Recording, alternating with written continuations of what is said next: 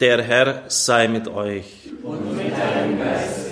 Aus dem heiligen Evangelium nach Markus. Sei dir, o In jener Zeit brach Jesus auf und zog in das Gebiet von Tyrus. Er ging in ein Haus, wollte aber, dass niemand davon erfuhr, doch es konnte nicht verborgen bleiben. Eine Frau, deren Tochter von einem unreinen Geist besessen war, hörte von ihm. Sie kam sogleich herbei und fiel ihm zu Füßen. Die Frau von Geburt Syrophenizerin war eine Heidin. Sie bat ihn, aus ihrer Tochter den Dämon auszutreiben. Da sagte er zu ihr, Lasst zuerst die Kinder satt werden, denn es ist nicht recht, das Brot den Kindern wegzunehmen und den Hunden fortzuwerfen. Sie erwiderte ihm, Ja, du hast recht, Herr. Aber auch für die Hunde unter dem Tisch fällt etwas vom Brot ab, das die Kinder essen. Er antwortete ihr, Weil du das gesagt hast, sage ich dir, geh nach Hause der Dämon hat deine Tochter verlassen. Und als sie nach Hause kam, fand sie das Kind auf dem Bett liegen und sah, dass der Dämon es verlassen hatte. Evangelium unseres Herrn Jesus Christus. Lob sei dir,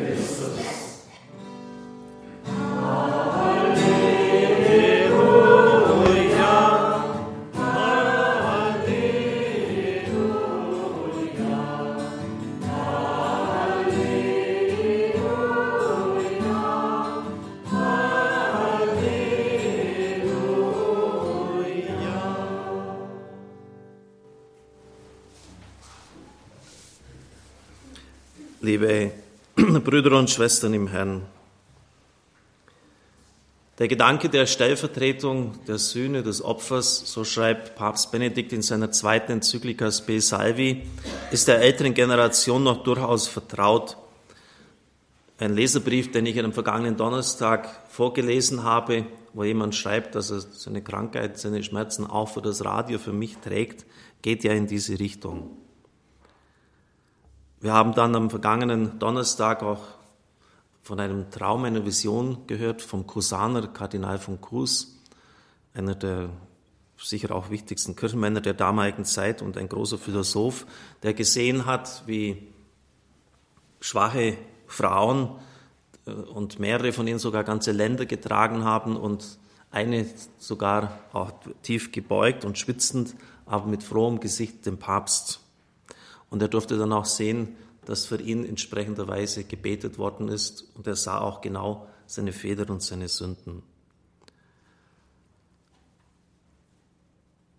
Aber irgendwie ist dieser Gedanke der Stellvertretung verschüttet gegangen, eine uninteressante Provinz in der Theologie geworden. Ja, er wird sogar heute oft bekämpft, denn nicht selten verbirgt sich, so meinen sie, ein falsches Gottes- und Menschenbild dahinter. Und schreibt nicht auch Papst Benedikt, dass es viel Ungesundes und Übertreibungen auf diesem Gebiet gegeben hat.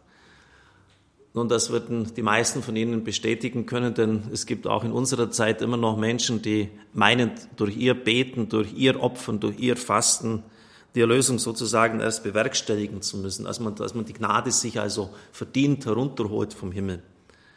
Haben Sie sich nie gefragt, warum die Auseinandersetzung des Herrn mit den Pharisäern das ganze Evangelium durchzieht, bei Matthäus sogar sechs Weherufe hintereinander, warum das der Fall ist. Wir würden doch sonst mehr vom Leben des Herrn wissen wollen aus seiner Kindheit, aus seiner Jugendzeit, aber warum ist das so wichtig?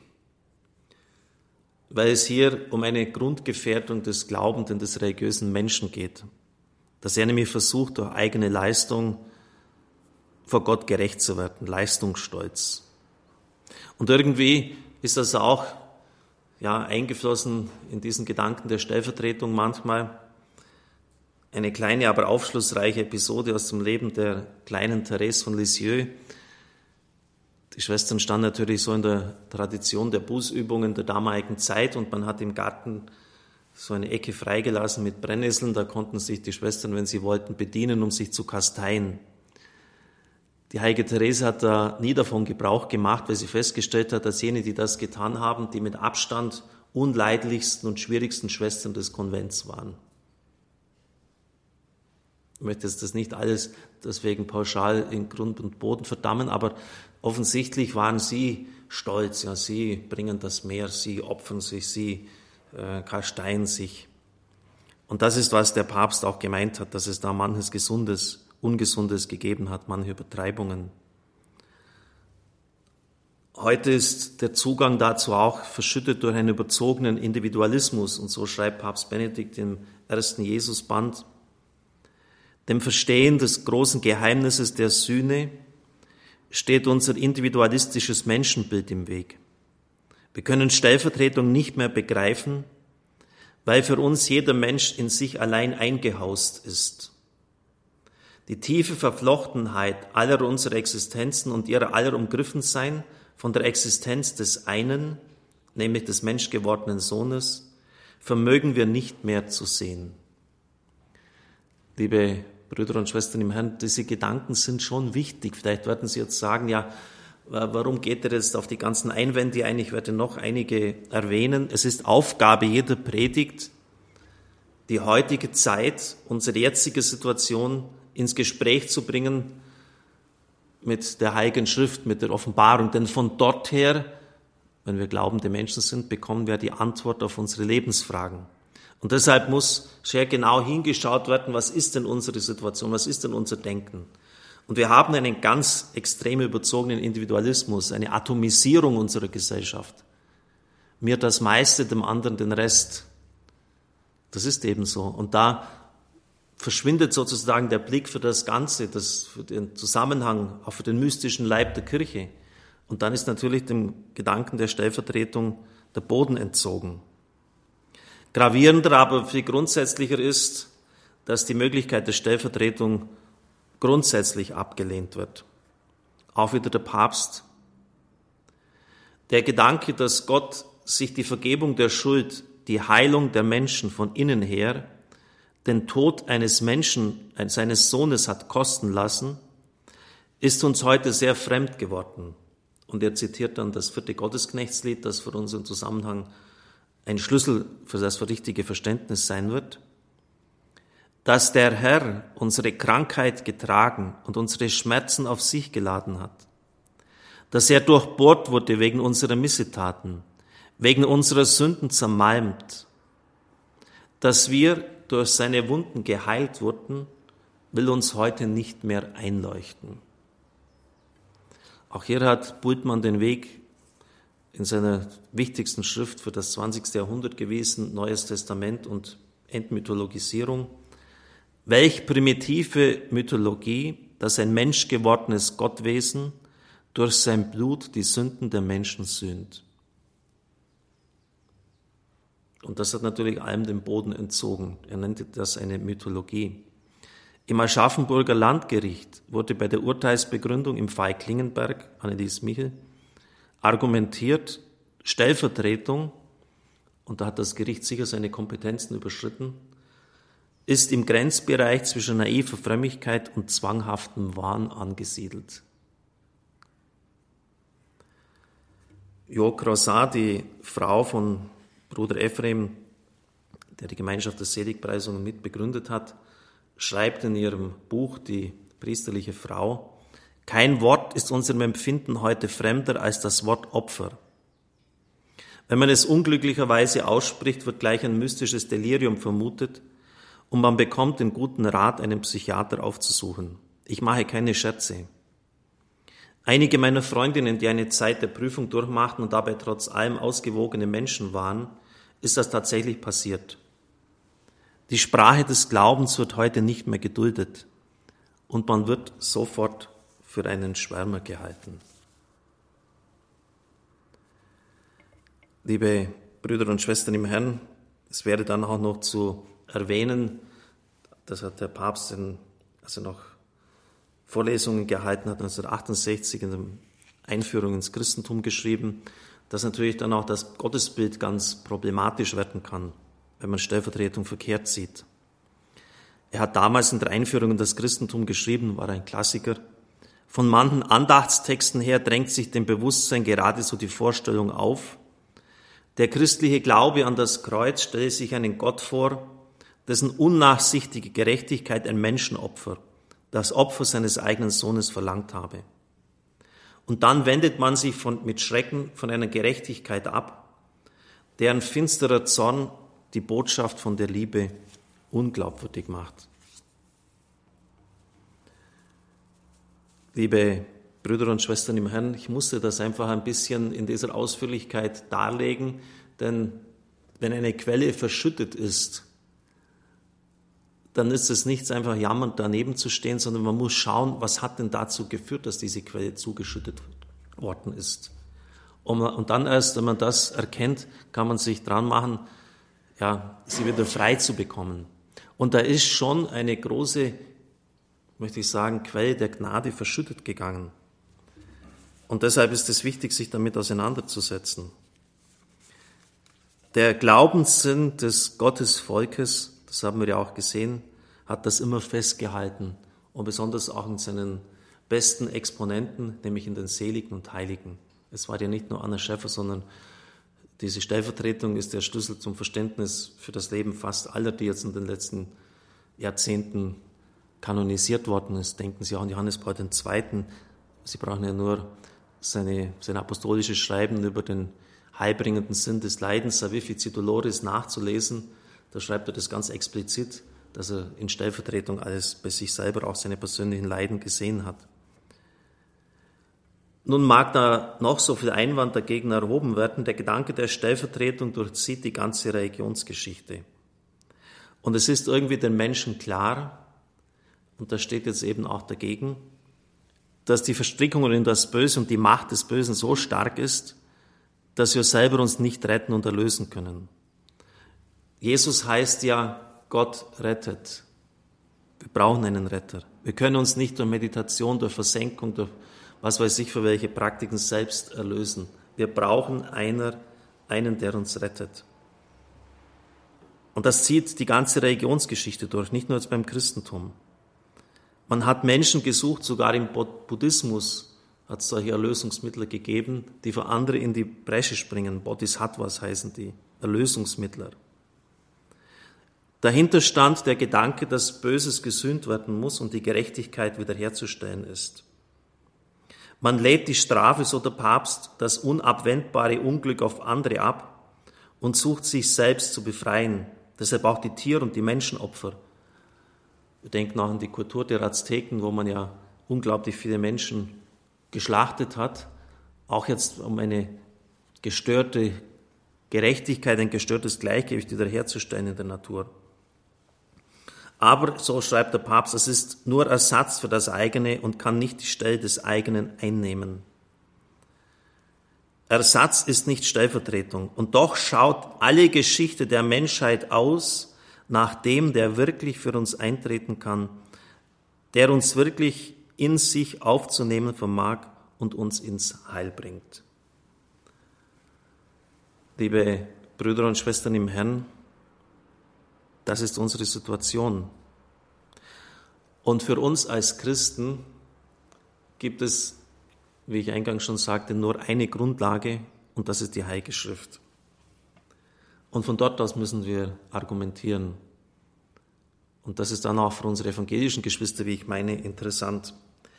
Einer der wichtigsten Texte des Alten Testaments ist das vierte Gottesknechtslied. Überhaupt, es sind vier Gottesknechtslieder. An ganz wichtiger Stelle an Karfreitag wird das vierte Gottesknechtslied in der Liturgie vorgetragen.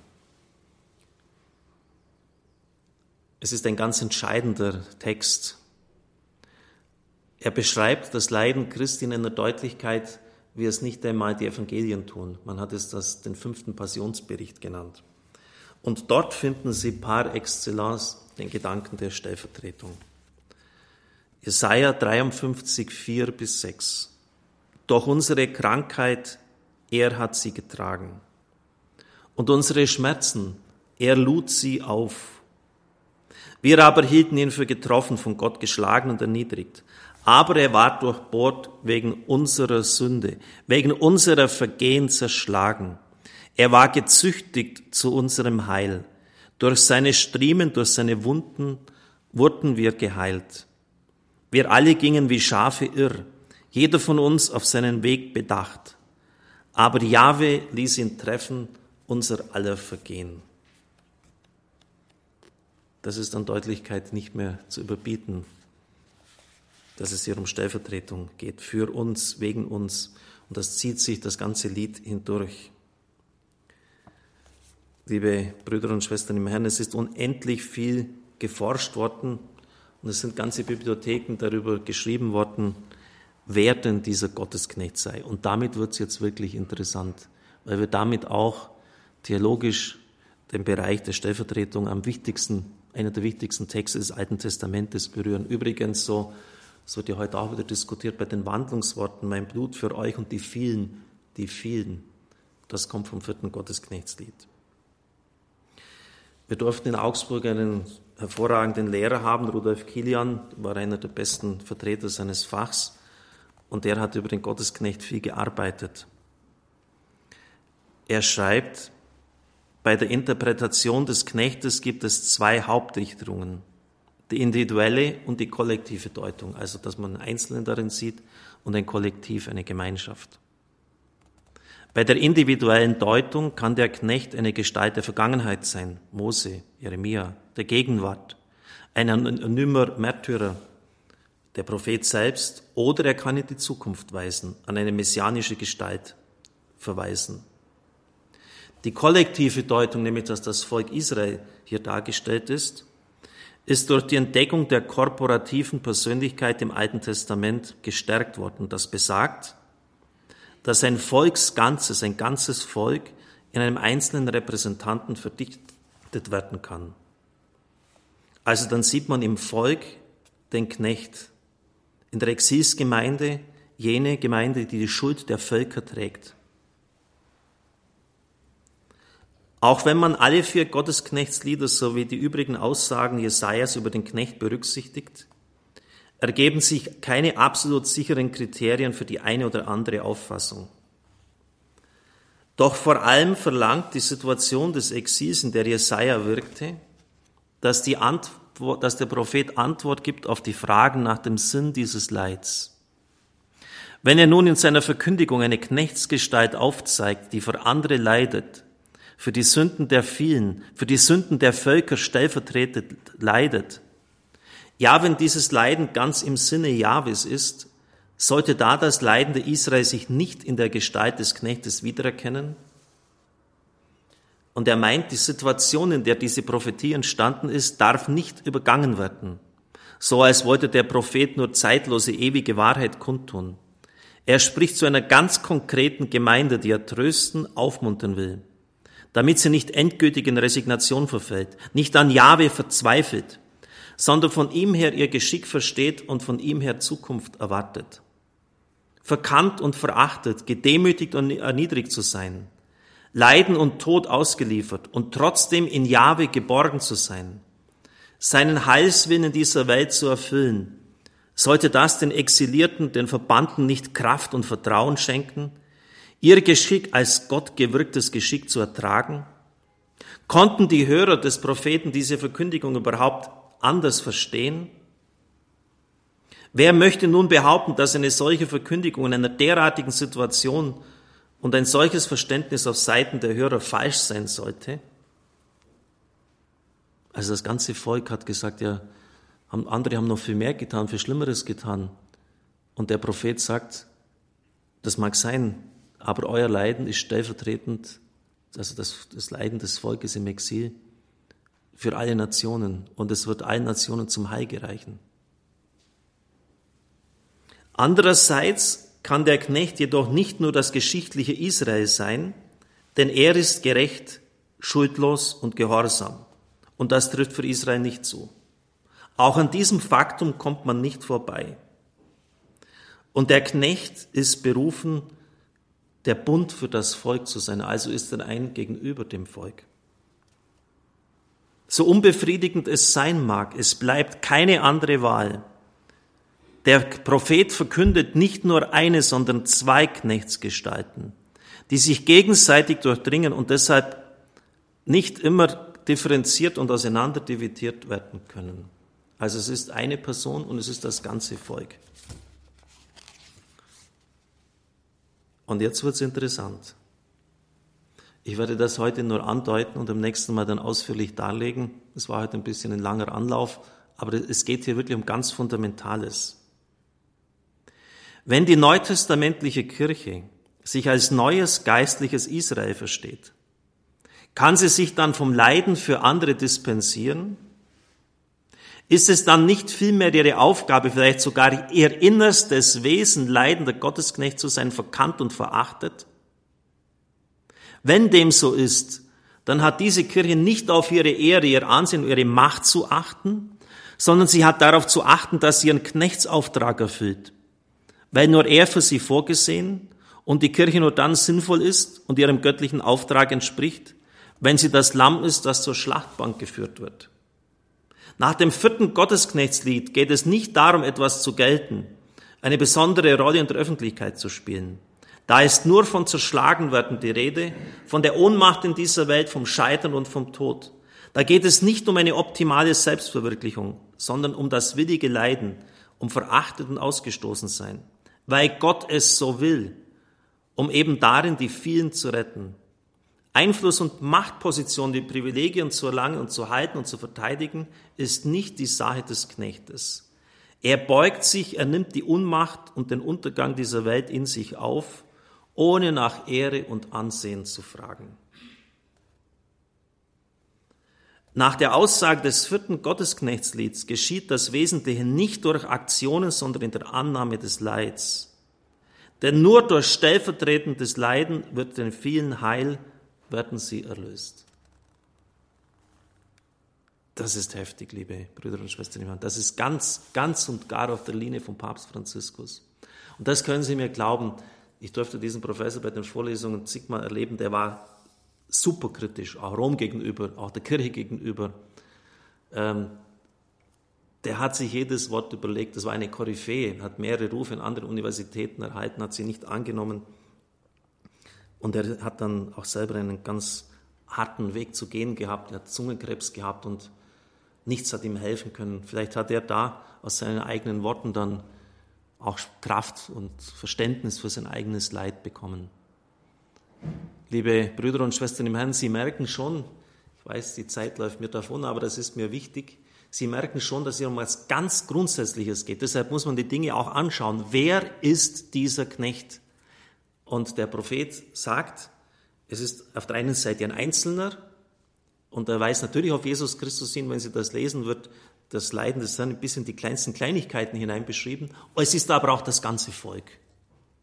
Denn nur so konnte die Botschaft damals verstanden werden. Er hat nicht ein halbes Jahrtausend vor dem Tod des Herrn nur von der Zukunft geredet. Er hat das Volk getröstet. Euer Leid, euer Schmerz ist stellvertretend für das Heil der Welt. Und er hat gesagt, die Wende wird kommen. Und sie kam auch. Und er hat gesagt, die Wende wird nicht mehr weit sein. Und sie kam auch, die Wende. Denn der Perser Kyros hat dann das babylonische Großreich überrannt, hat es zerschlagen und wie durch ein Wunder ist Israel freigesetzt worden. Und die Völker staunten, sie durften wieder nach Hause zurückkehren. Und von daher hat dann Kilian die Rolle der Kirche vom leidenden Gottesknecht her, unsere Aufgabe und auch die Stellvertretung gedeutet. Weil es eben nicht nur für den einen zutrifft, für Jesus Christus, sondern für uns alle. Wir sind sein Leib. Das heißt, Stellvertretung trifft immer auch für uns zu. Und so merken also, dass eine bestimmte Theologie immer auch eine bestimmte Praxis nach sich zieht. Und ich meine, dass man sich dieser Argumentation nicht entziehen kann. Es ist also biblisch begründet, und zwar an prominenter, an wichtigster Stelle. Ich werde das in kommenden, muss ich heute ein bisschen weiter ausholen, am kommenden Donnerstag äh, näher noch darlegen. Aber es ist mir unendlich wichtig. Jemand hat mal gesagt, ich bin so eine Art Volkstribun, der den Glauben der einfachen Leute verteidigt. Ja, das ist so. Und ich möchte eigentlich nur die theologische Grundlage Ihnen dafür geben. Und ich kann Ihnen sagen, jeder Schmerz, jedes Leid, das Sie für den Herrn tragen im Blick auf sein Kreuz, in diesem recht verstandenen stellvertretenden ist nicht umsonst, ist gesegnet und daraus erwächst Heil. Amen.